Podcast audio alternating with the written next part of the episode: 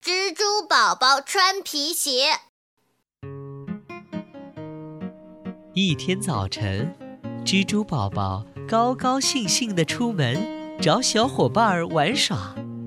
可走到半路，天空开始滴答滴答地下起小雨。蜘蛛宝宝赶紧跑到屋檐下面躲雨。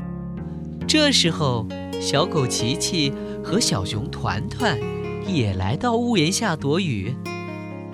小狗琪琪看着蜘蛛宝宝光着脚丫，问：“小蜘蛛，你为什么不穿鞋子呀？光着脚不冷吗？”蜘蛛宝宝这才发现，琪琪和团团都穿着鞋子。再低头看看自己光秃秃的脚丫，突然很想去买双鞋子穿穿。因为自己从来没有穿过鞋子呢。我长这么大一次也没有穿过鞋子，不过我决定一会儿也去给自己买鞋子。过了一会儿，雨终于停了。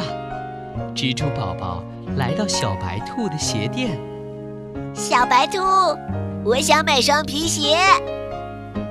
小白兔看了看蜘蛛宝宝的脚。递给他一双黑色的小皮鞋，漂亮极了。可是，蜘蛛宝宝拿着鞋子犯了难，犹豫到底应该穿在哪只脚上。原来，蜘蛛是有八条腿的，一双鞋子怎么够穿呢？小白兔连忙又拿出三双鞋子，这下。蜘蛛宝宝给每双脚都穿上了锃亮的皮鞋，可神气了。